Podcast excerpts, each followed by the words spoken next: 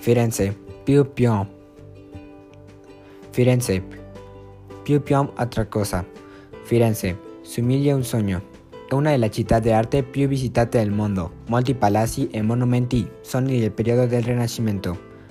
Qui può vedere della Coppa dei Venereschi, il Campanile di Giotto, il David di Michelangelo e la Galleria dei Uffizi. Firenze, capoluogo della Toscana, ospita molti capoluoghi dell'arte e dell'architettura rinascimentale. Uno dei luoghi più celebrati il Duomo, la cattedrale con popa di tegole proiettata dai Brunelleschi e il campanile di Giotto.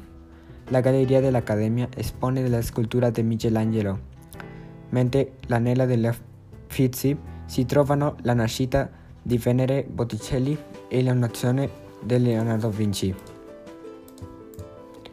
Tutta la Toscana è vincere in maniera speciale alla parte dell'Italia dove la pietra ha più valore. Firenze è una città di pietra. L'architettura ha la magia di un strumento ottico di precisione.